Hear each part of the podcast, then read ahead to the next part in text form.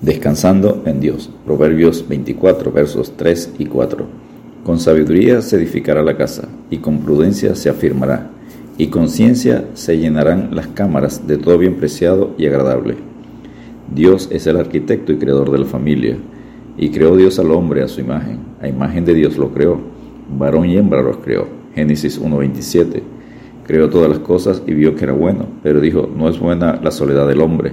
La respuesta a la soledad del hombre fue que le haré llegar ayuda idónea para él, Génesis 2.18.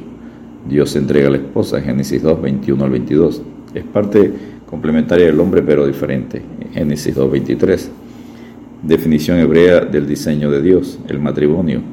Matrimonio en hebreo, kiddushin, significa santidades, porque está hecho para que varón y mujer se ayuden mutuamente a alcanzar y preservar santa la imagen de Dios impresa en sus personas. Número dos, ¿cuál es el propósito de la familia? Es manifestar la imagen de Dios en el hombre de una manera completa, según Génesis 1.27. Prolongar la especie humana por medio de la progresión. Por eso, en cuanto Dios los crea, los bendice y les dice, fructificad y multiplicados, llena la tierra. Génesis 1.28. Número 3. Fundamentos esenciales para formar una familia. Génesis 2.24 al 25, Efesios 5.31. Fundamento número uno, separación. Por tanto, dejará a su padre y a su madre. Dejar al padre y a la madre significa romper el lazo padre-hijo, romper los fuertes hilos de dependencia emocional que antes proveían seguridad, protección, ayuda económica y satisfacción material. Es dar prioridad al cónyuge al formar la nueva familia, como enseña 1 Corintios 7, versículos 32 al 34. Fundamento número 2, permanencia. Y se unirá a su mujer dejar y unir, separar y enlazar, liberar y asegurar, alejarse de y unirse. Lo unido, si separa, se rompe y no queda igual. La unión será hasta que la muerte lo separe. Por tanto, lo que Dios juntó no lo separe el hombre. Marcos 19. Fundamento número 3, unidad. Y serán una sola carne. Ser una sola carne implica un proceso que dura toda la vida. No es un hecho instantáneo. Son dos individuos que voluntariamente combinan sus vidas, deseando compartirlas y en consecuencia complementarse uno al otro. El marido cumpla con la mujer el deber conyugal y asimismo la mujer con el marido. La mujer no tiene potestad sobre su propio cuerpo sino el marido, ni tampoco tiene el marido potestad sobre su propio cuerpo sino la mujer. 1 Corintios 7, versículos 3 y 4. Fundamento número 4, intimidad. Y estaban ambos desnudos, Adán y su mujer, y no se avergonzaban. La intimidad incluye compartir en múltiples niveles, conversación compartida, silencio compartido, historia compartida, prueba y corazones desanimados compartidos, tristeza y aflicción compartida, alegría y dedicación compartida. No se avergonzaban, no tenían nada que esconderse, ningún complejo, vergüenza o temor. Transparencia total, ausencia absoluta de cohibición. La intimidad provee una compleja libertad tanto emocional como física, interior y exterior. Las muchas aguas no podrán apagar el amor, ni lo ahogarán los ríos. Si diese el hombre todos los bienes de su casa por este amor, de cierto lo menospreciarían. Cantares 8, verso 7. número 4, herramientas para edificar la familia, Proverbios 24, versos 3 y 4.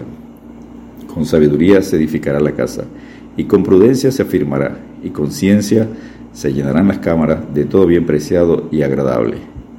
La herramienta número uno es la sabiduría. Con sabiduría se edificará la casa. Sabiduría significa mirar, decidir con discernimiento, tener una perspectiva amplia. La mujer sabia edifica su casa, mas la necia con sus manos la derriba. Proverbios 14.1. Herramienta número 2, edificar. Es construir algo para que florezca. Si Jehová no edificare la casa, en vano trabajan los que la edifican. Salmo 127, verso 1 en su parte A. Herramienta número 3, prudencia.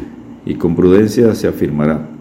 Prudencia significa responder con discernimiento obtenido por el conocimiento de la palabra de Dios. Fíate de Jehová en todo tu corazón y no te apoyes en tu propia prudencia. Proverbios 3.5. Herramienta número 4, afirmar. Significa poner en orden, colocar en una posición erecta y erguida algo que se está cayendo o está torcido. El hombre no se afirmará por medio de la impiedad, mas la raíz de los justos no será removida. Proverbios 12.3. Herramienta número 5, conocimiento. Y conciencia se llenarán las cámaras de todo bien preciado y agradable. Conocimiento significa aprender con percepción. Incluye tomarse el tiempo y el esfuerzo para aprender. Herramienta número 6, llenar. Significa rebasar. Apunta a la plenitud, a una abundante satisfacción. Incluye cosas como actitudes positivas, buenas relaciones, recuerdos agradables, respeto mutuo, profundidad de carácter. Honra a Jehová con tus bienes y con las primicias de todos tus frutos, y serán llenos tus graneros con abundancia, y tus lagares rebosarán de mosto. Proverbios 3, versos 9 y 10. herramienta número 7, seleccionar. Todo bien preciado y agradable.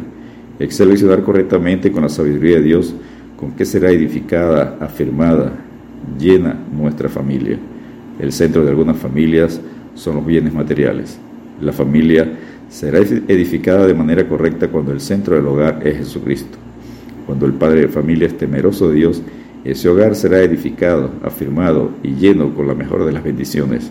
La bendición de Jehová es la que enriquece y no añade tristeza con ella. Proverbios 10:4. Tu mujer será como vid que lleva fruto a los lados de tu casa tus hijos como plantas de olivo alrededor de tu mesa. Y aquí que así será bendecido el hombre que teme a Jehová. Salmo 128, versos 3 y 4. Descansemos en Dios recordando que en la casa del justo hay gran provisión, pero turbación en las ganancias del impío. Proverbios 15, 6. Dios te bendiga y te guarde.